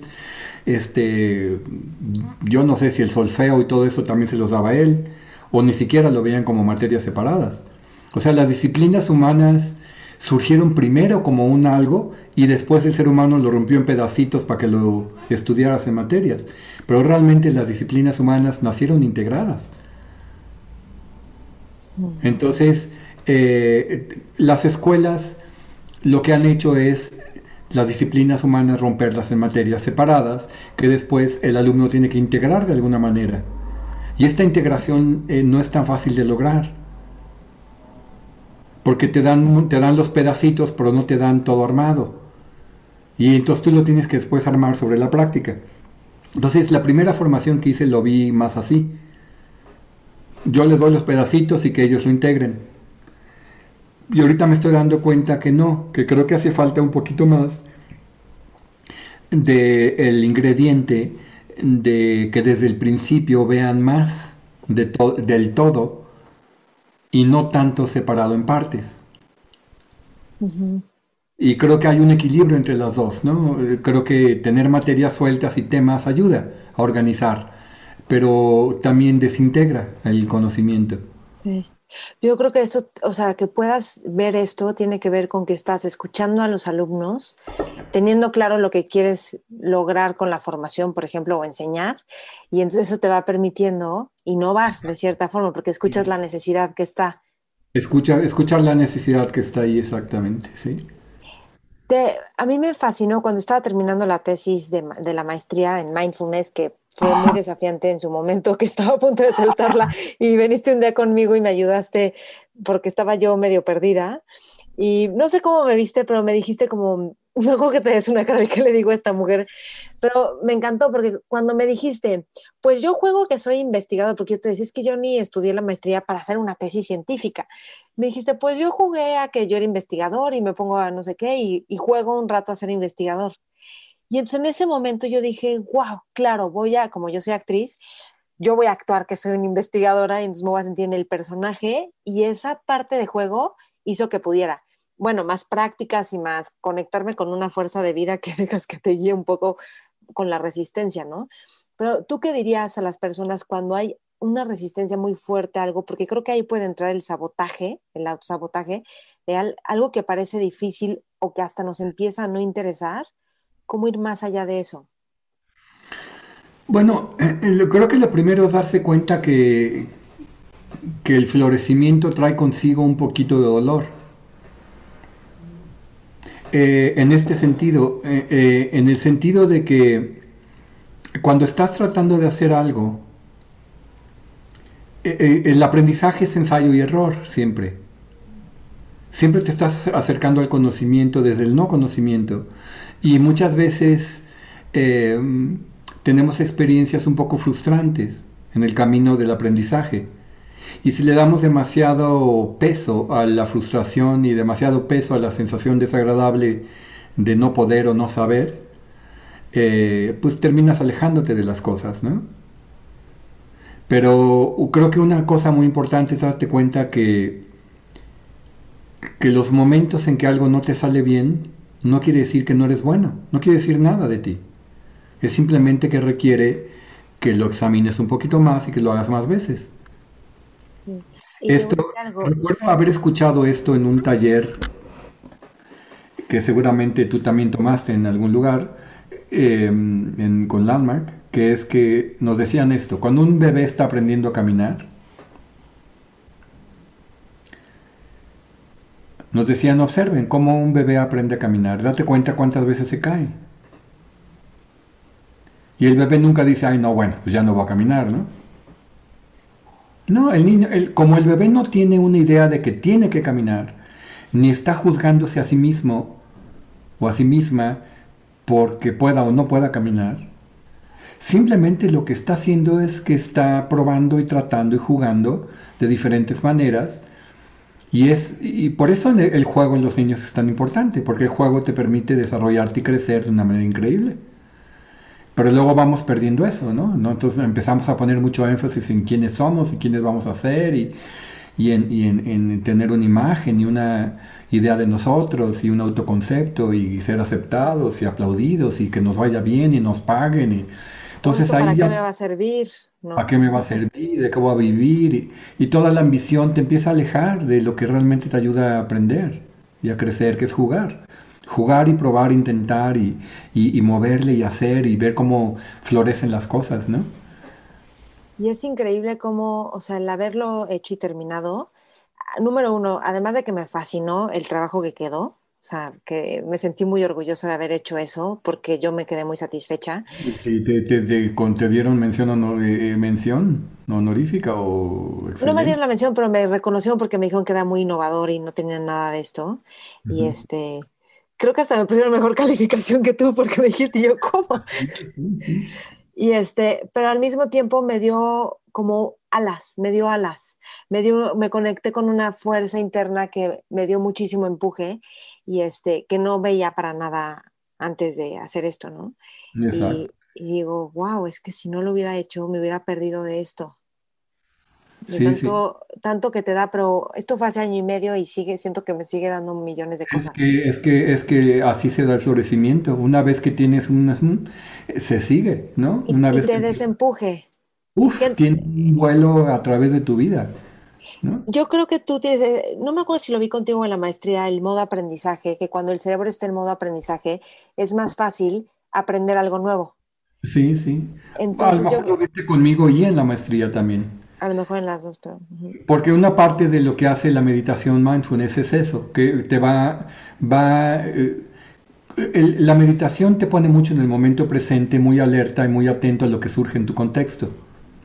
Y eso eh, lo que entiendo que es lo que ocurre cerebralmente es que activa toda la, el área central del cerebro del hipocampo, que es eh, la que te permite como recibir información fresca y, como estás mucho en el presente, en la meditación, sin conceptualizar tu experiencia, te permite recibir muchísimo eh, eh, señales, digamos, ¿no? Del exterior y de lo que te rodea y en la percepción sensorial, que enriquecen mucho la capacidad de tu cerebro de formar nuevas estructuras de conocimiento. Es decir, en la medida que te abres más a, ver lo que no ves y a saber lo que no sabes, tu cerebro va aprendiendo a hacer eso cada vez más. En el libro del Código del Talento lo explican a través del tema de la mielinización. La mielinización es este proceso mediante el cual el cerebro refuerza las redes neuronales que estás usando mucho y que son nuevas. O sea, cuando tú empiezas a hacer algo, o sea, la razón por la cual es mala idea pensar que si algo no te sale a la primera es que no eres bueno en eso, es que no te das dando cuenta que lo que te falta es construir una red neuronal y reforzarla y entonces ya te sale fácil. Te salen fáciles las cosas que ya tienen una red neuronal construida y mielinizada y no te salen bien las que no la tienen. Entonces lo que tienes que hacer es construir esas redes. De hecho, en el libro dice, eh, o sea, los bebés que aprenden a caminar antes es porque intentaron antes. Y entonces la idea es seamos más bebés tambaleándonos, lo que decías hace rato, de sentirnos torpes. Sí, permítete meter la pata y, intentar y siempre estar intentando crear modelos y, y prototipos y, posibilidades y cómo se vería así, cómo se vería asado, ¿no? como estar constantemente haciendo eso. Cuando tú estás utilizando mucho tu cerebro en un modo de aprender, eh, lo que estás haciendo es que estás eh, eh, fomentando el metabolismo de la mielina. de la, de mielinización. Si tu cerebro no tiene que producir mielinización en redes neuronales nuevas, porque no estás generando redes neuronales nuevas, y no estás repitiendo un, nuevo aprendizaje que tu cerebro capta que estás regresando a él, entonces tu mismo cerebro no, no, optimiza eh, o no le dedica recursos a la, a la, a la síntesis de la, de la mielina. la manera que funciona el organismo y el cerebro en particular es que te, te dan lo que, tú lo que tú les pides, ¿no? Si tú no le pides aprender al cerebro, no te da aprender. Si tú le pides aprender, te empieza a dar aprender. Y si le pides aprender con mucha frecuencia, tu cerebro aprende a aprender. Y empieza a entrar en un modo en el que se te pegan las cosas muy rápido. Entonces, ahora a mí no se me pegaban las cosas fáciles y como digo, las estudio mucho y regreso a ellas n cantidad de veces.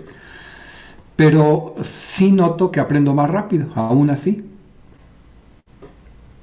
O sea, leo un libro y, me doy cuenta que también ya generé una manera de leer en la cual cuando termino el libro me recuerdo lo que, lo que leí. O sea, tengo claro lo que estudié. Lo, puedo recordar los puntos principales, ¿no? Sí, también es por tu atención y presencia. Es la manera en que prestas atención y la manera en que tú vas leyendo y creando como estructura, ¿no? Eh, como que a ver, a ver si entendí esto, esto es tal y tal, ah, claro, y tiene que ver con aquello, entonces ya lo ordenas y luego ya le sigues, ¿no? Nunca leo un libro como una novela, ni siquiera una novela la leo como una novela. Las novelas las leo igual, como cuando estudio un libro de ciencias o de meditación o del cerebro, ¿no? O de budismo. Regreso y vuelvo a leer esa escena y vuelvo a leer lo que dijo la heroína y vuelvo a leer lo que dijo fulanito y regreso a esa parte y digo, ah, claro, y aquí tiene que ver con eso. De manera que, que me gusta como que la novela me vaya permitiendo jugar con ella, en un sentido, ¿no?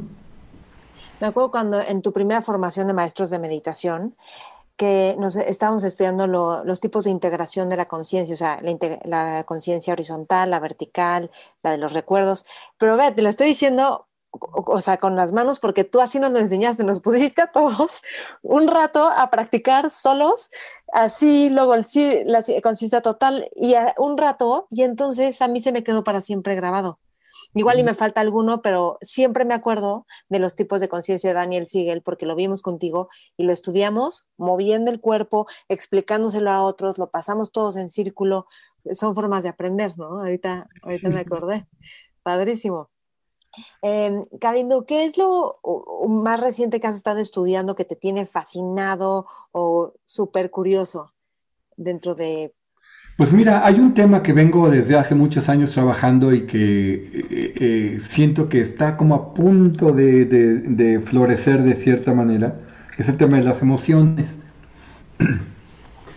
Este, es un paradigma distinto, ¿no? El que... Sí, sobre todo ahorita en particular, que estudiar el paradigma de las, de las emociones como un proceso constructivo, que es esta eh, eh, aproximación científica que mucho Liza Feldman Barrett eh, presenta en sus libros, ¿no? En el de lo que el cerebro nos... la vida secreta del cerebro y luego este otro, ¿no? Que estoy leyendo de las siete lecciones sobre el cerebro. Este... Se, me hace que es formidable la, la, la presentación que ella hace. No es solo de ella, ella reconoce que desde William James viene este, este, y desde mucho antes, ¿no? En la historia, ya el ser humano se había dado cuenta que, que, nuestra percepción es construida a través de nuestra experiencia y que las emociones son una manera en que nuestra experiencia del pasado se viene al presente para explicar el presente. En fin, lo estoy diciendo muy, muy, muy, muy exageradamente reducida, pero eh, toda la perspectiva de que las emociones se construyen al momento en, base a tu experiencia pasada y te, generan una percepción eh, eh, condicionada por tu pasado,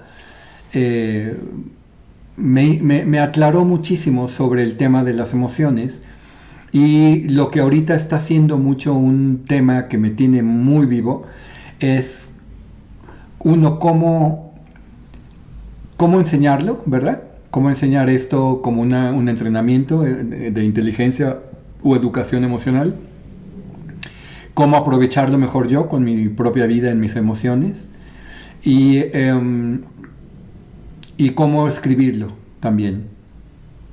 O sea, cómo crear un entrenamiento de ello, cómo aprovecharlo mejor yo y cómo escribirlo. Yo siento que ha, que ha habido muchísimo cambio en el área emocional en mi vida y creo que todo ha ayudado, ¿no? Ha ayudado la meditación, ha ayudado eh, el landmark, ha ayudado este... Eh, eh, la viola, los perros. La viola, sí, todo ha ayudado. Pero, y, la comunicación no violenta mucho tiempo fue, fue, fue muy importante para esto. Entonces, estoy viendo cómo, cómo generar un modelo de entrenamiento y una metodología de educación emocional que sirva, que sea fácil de entender en un sentido, porque la, explicación de Lisa Feldman y de la modelo eh, constructivista de las emociones es muy complejo y es contraintuitivo. Es muy difícil de explicar y es muy difícil de entender y no se parece nada a cómo entendemos de manera espontánea las cosas. Es casi contradictorio. Aunque esto es una marca de todo lo que he hecho con el budismo y la meditación. Por ejemplo, en la meditación, eh, la gente siempre quiere lograr algo con la meditación y no se da cuenta que cuando quieres lograr, matas el efecto. ¿no? Eh, es decir, la meditación se desarrolla mejor cuando no estás preocupado de que te dé un resultado. Es cuando mejor resultado da. ¿no? Entonces, este tipo de paradojas ocurren mucho cuando te mueves en un terreno nuevo de que como estás en un nuevo paradigma, estás tratando de, explicar las cosas en el paradigma conocido. Entonces, crear una explicación de emociones en un nuevo paradigma que, difiere del paradigma que comúnmente entendemos de las emociones, es bien difícil porque va a contrapelo. Va, va a contrapelo de la cultura y a contrapelo de cómo intuimos las emociones en el momento. Pensamos, por ejemplo, que estamos a merced de las emociones y que no podemos hacer nada con ellas, que surgen y pues ni modo, surgieron, ¿no? Y no, no te das cuenta que el momento que están surgiendo tú puedes ayudar a moldear hacia dónde se van. Y eso es algo maravilloso que he aprendido más recientemente, ¿verdad? De que uno puede encontrar, eh, aunque ya lo conocía del budismo, ahorita le, le estoy viendo su base científica, y esto me está ayudando a tener una mejor formulación de una metodología. Entonces, este es un tema que ahorita me apasiona. Ok. ¿Qué has aprendido de ti en los últimos 12 meses, que son los últimos 12 meses casi de COVID? Digo, todavía no cumplimos 12, pero este, ¿qué has aprendido de ti? ¿O qué descubriste? Bueno, con la pandemia y el encierro he descubierto que, bueno, por un lado que me sorprendió que pudiera continuar con mis actividades en línea. No sabía que se podría no me gustaba hacer cosas en línea y cuando una alumna de un en marzo me dijo, oye, tal parece que todo esto que vamos a tener que cerrar como en Europa, ¿no? Porque en, Europa empezó primero los, los cierres, ¿no? En Italia, en España, ¿no? Y, y, entonces es más probable que lo tengamos que hacer aquí pronto. Entonces todavía no se declaraba aquí los semáforos ni nada. Cuando yo dije ya, hago el cambio en línea ahorita. Lo hice antes de que nos dijeran que había que cerrar, ¿no? Las escuelas. Y ¿Te pues, que yo siempre te decía, es que sí, online, y tú me decías, no, no me late. Es que me gusta la presencia. Creo que presencial hay algo que en línea no, no alcanza a cubrir. Pero creo que en línea tiene otras cosas, ¿eh?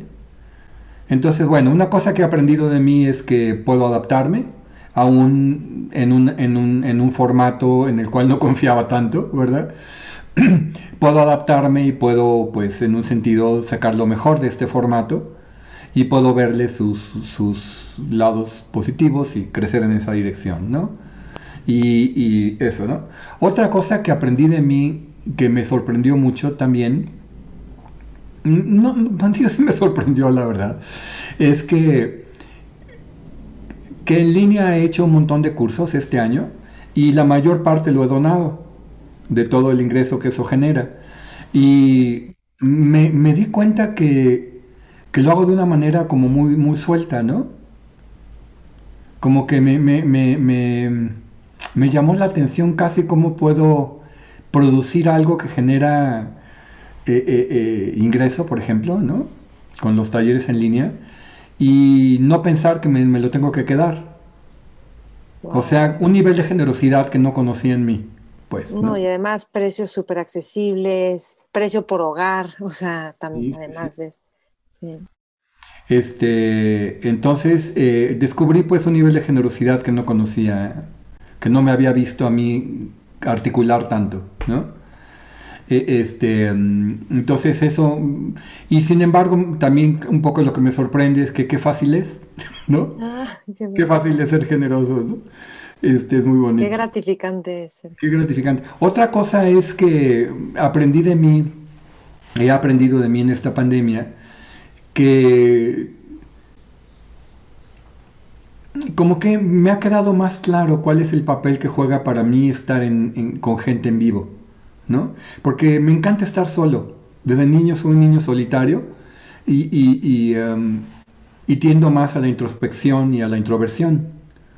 Eh, lo cual la música me ayuda mucho, ¿no? Porque es un momento contigo y, ahí haces esto de la introspección y la introversión.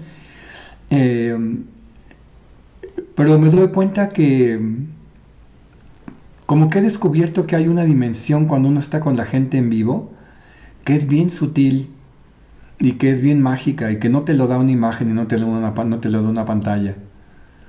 O sea, creo que he aprendido a valorar muchísimo más la presencia de un ser humano vivo y lo frágil que es esa presencia, lo compleja que es la cantidad de factores que entran en juego en la interacción humana viva. Yo creo que esto es algo que probablemente a todo, a mucha gente en el mundo, no sé si a todo el mundo, pero la pandemia y estar en línea y estar separados nos ha hecho, nos ha forzado a, a reconsiderar lo que significa estar con otros, ¿no? Totalmente. Y por ejemplo, para los próximos 12 meses, qué planes tienes, a lo mejor no es del plan de voy a hacer esto, sino con qué estás trabajando en la mente o mm. en dónde estás poniendo la atención para cultivar qué.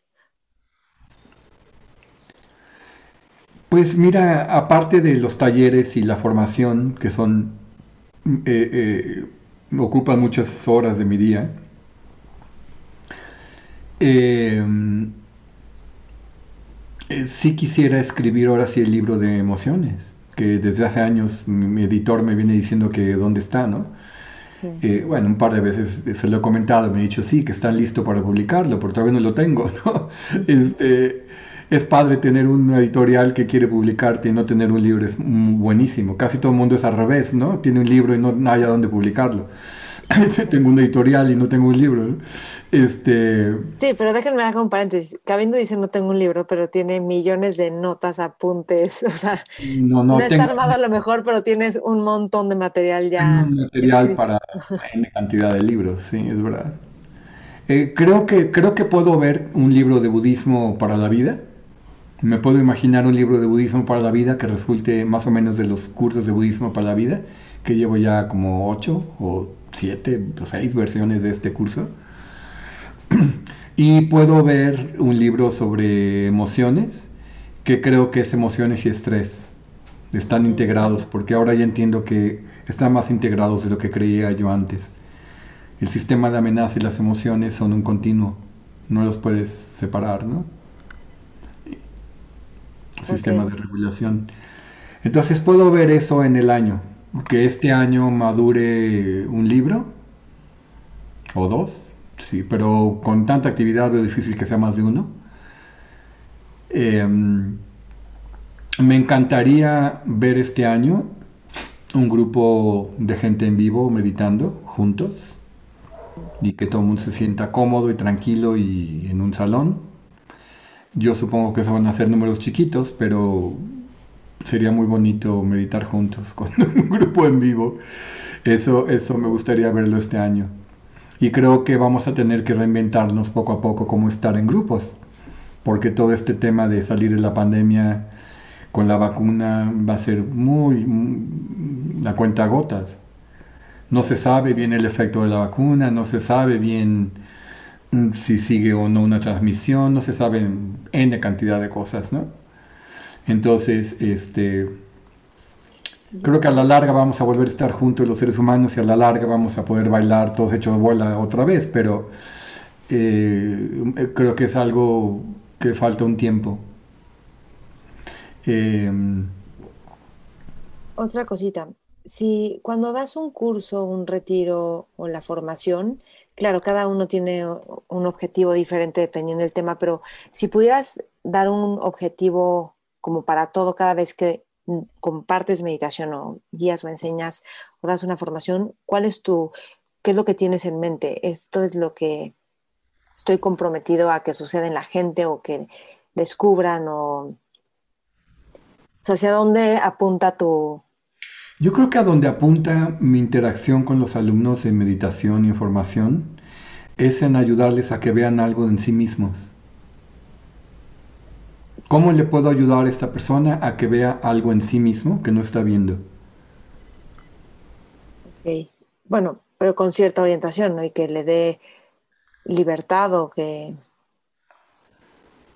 Eh, sí, claro, con la orientación de ciertos principios, ¿no? O sea, que vea que tienen el, en la base de sí mismo una naturaleza amorosa, por ejemplo, compasiva, y que puede eh, como adueñarse de ella en un sentido o dejar que le, que le impregne y que le informe la vida, ¿no? De repente pienso, estaba viendo la inauguración de Biden, ¿no? Ayer me, eché toda la, inauguración del presidente Biden. Yo estaba en lágrimas, la verdad, que, me, me, impresiona mucho, igual que fue con la de Obama. Me impresiona mucho que el discurso de los, bueno, el discurso no sé si siempre de los demócratas, en este caso de la, de la inauguración de Biden, cuánto está orientado a la compasión y al cuidado de la gente. O sea, eso se me hace impresionante. Y, yo lo echaba de menos en, el discurso político americano. Creo que está, surgió un, periodo de demasiado énfasis en, el aislamiento y en el individuo. Y yo creo que estaba faltando el equilibrio de la unidad y la compasión y todo ese tema. ¿no? Pero entre los discursos de uno y las canciones del otro y los versos de esta chiquita Amanda Gorman, maravillosos, los versos de ella, eh, de repente dije, pero qué simple es. Es, algo que, que, los místicos nos han dicho toda la vida. Se trata de vivir desde el amor. ¿Por qué no nos damos cuenta que la vida es vivir desde el amor? ¿Por qué es tan difícil? ¿Por qué es tan difícil darse cuenta que amar al prójimo es lo mejor? Y en vez de eso estamos creando enemistades y bandos y guerras y enemigos y, crítica y juicio y machacándonos. ¿Por qué? ¿Por qué es tan difícil ver que algo muy básico y muy simple, muy sencillo, que todos compartimos, porque viene con la vida, que es el amor, es la mejor manera de estar?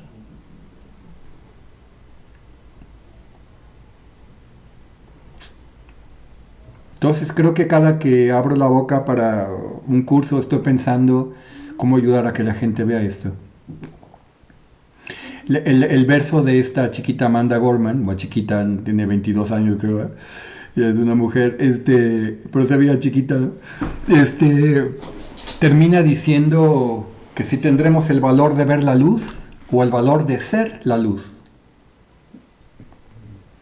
Mm that, that we may be brave enough to see the light and brave enough to be it.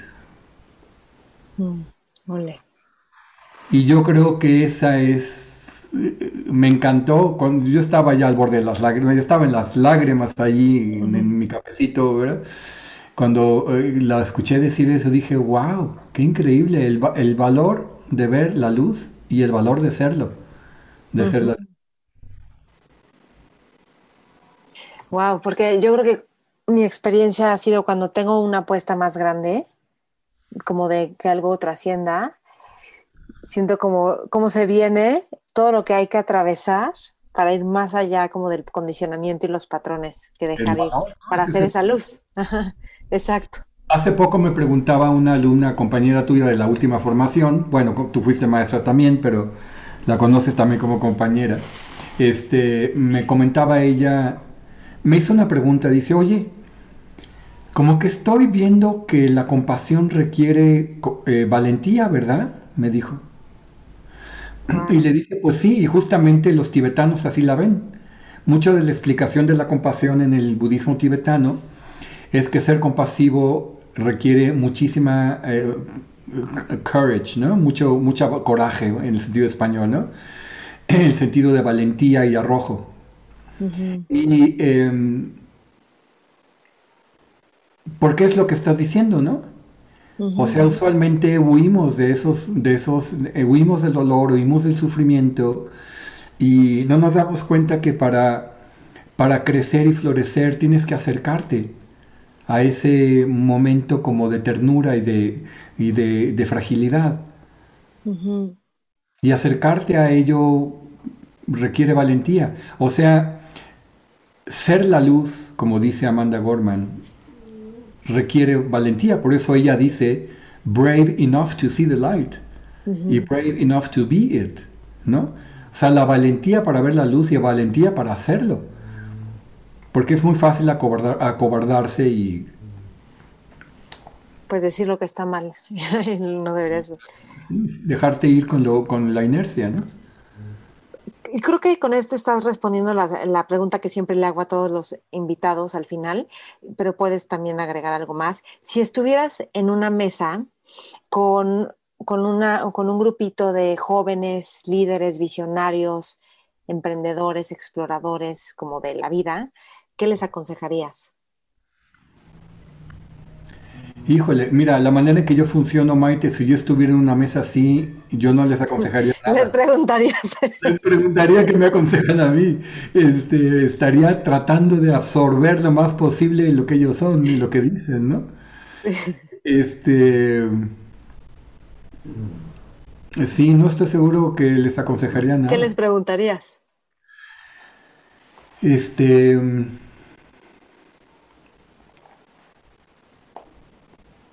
Es que esto que dices, voy a hacer un paréntesis, es genial porque esto platicaba con esta persona que decía que no tenía como modelos de gente sabia más grandes. Y yo le decía ya, yo lo que he descubierto de este tipo de personas es que se interesan mucho por escuchar a los demás y a los jóvenes y las nuevas generaciones.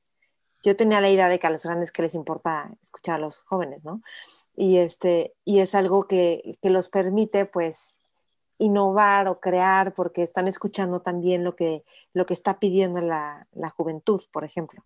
Bueno, yo creo que no solamente eso, sino yo creo que las nuevas generaciones eh, de muchas maneras integran lo que las generaciones anteriores fueron, fueron eh, generando, lo integran muchísimo antes, ¿no? O sea, los jóvenes saben cosas que los de la generación anterior la supieron mucho después. Los jóvenes lo saben antes. Entonces yo creo que cuando uno ve a los jóvenes, uno puede ver cómo, cómo el ser humano ha integrado lo que los, las generaciones anteriores, incluyendo la de uno, ¿verdad? Eh, eh, fue, fue creando.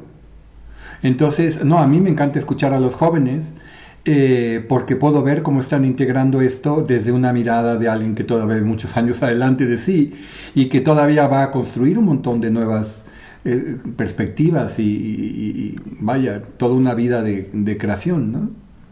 No, no, yo estoy muy atento de los jóvenes y em, em, por, por ver cómo lo integran. ¿Mande?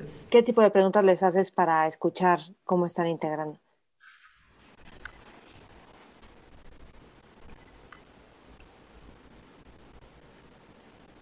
Fíjate que no estoy muy seguro de que, de que, lo veo como que yo les haría preguntas o que les hago preguntas. Eh, em,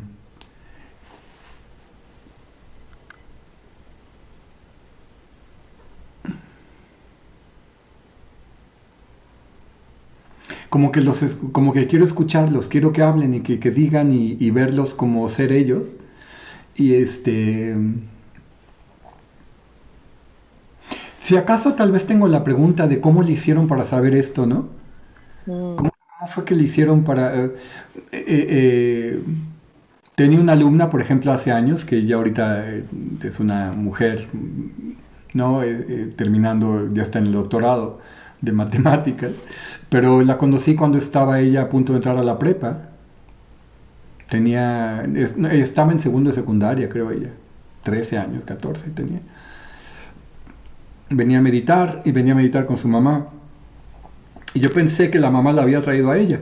Y le dije a la mamá, le dije, oye, qué bueno que traes a tu hija. Me dijo, no, ella me trajo a mí.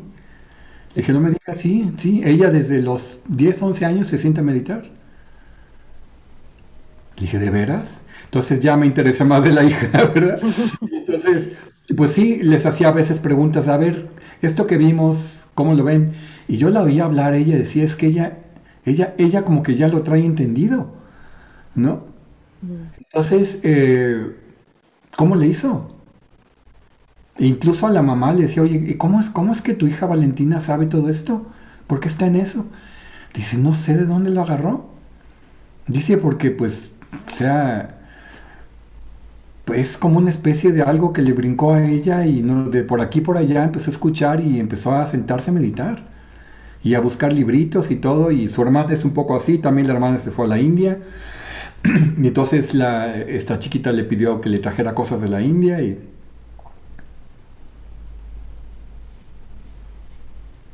Creo que lo que estoy haciendo a veces cuando veo a los jóvenes es que quiero ver jóvenes que sean como fui yo. Ahorita lo noto, ahorita que lo digo. En el sentido de que sean inquietos en cuanto a, a la trascendencia humana que tengan ideales y valores y principios y que los quieran ver eh, eh, florecer. Mm. Que estoy viendo, estoy, estoy como tratando de ver si en el mundo hay eso, ¿no? ¿Y qué le dirías a jóvenes que a lo mejor sí tienen todo eso, pero no lo, o sea, pero tienen miedo o tienen algo que sienten que les impide esa expresión? Es que yo sé que depende de cada casi la historia de cada uno, pero bueno, imagínate que tienes aquí a un grupito. Este, em, pues que, es importante que sepan que tienen recursos internos que no han visto y que no han desarrollado eh, y que les van a ser muy naturales e increíblemente útiles en la vida y que vale la pena descubrirlos y cultivarlos.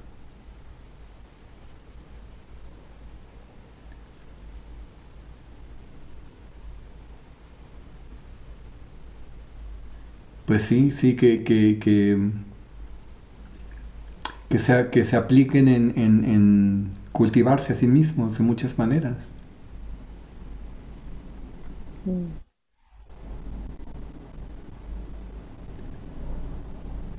Pues sí. Ok. ¿Algo más que quieras agregar, Cabindo? Gracias por estas dos horas. Gracias a ti, Maite. Em,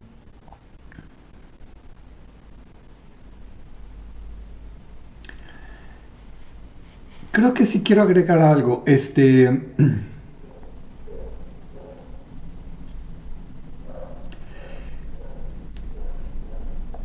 Creo que es importante que. que sí tengamos una inspiración de otros. Em, creo que, que, otras personas te ayudan a ver jóvenes o, o, viejos o mayores que tú o menores que tú pero otras personas eh, te pueden ayudar a ver lo que tú no estás viendo de ti mismo. Em, apreciar la excelencia de otros te ayuda a apreciar la excelencia en ti y la excelencia como valor. Apreciar la compasión de otros te ayuda a apreciar la compasión como un valor y por ende como un, buen recurso interno propio. Apreciar la disciplina en otros. O sea, ser apreciativo de, de las cualidades y virtudes de otros te pone en contacto con esas cualidades en ti. Entonces, eh, creo que eso es muy importante, ayudar a que la gente y todas las generaciones, nuevas o viejas, ¿verdad? Eh, eh, se puedan inspirar los unos de los otros.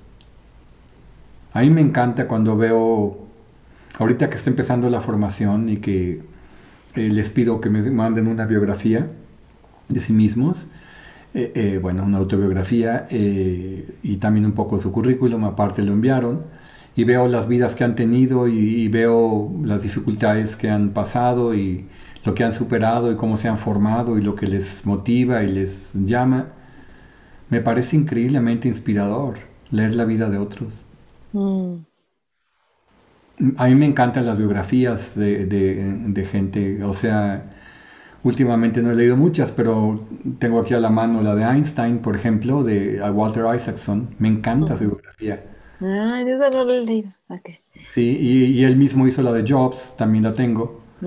También me encantó, me encanta la biografía de, bueno, la de Mandela y es un clásico, ¿no? Eh, me encanta la biografía de... Mm, eh, eh, um, bueno, hay una serie de, de, sketches biográficos de, de, este Stefan Zweig y de Roman Roland, tienen varios de Beethoven, de Em,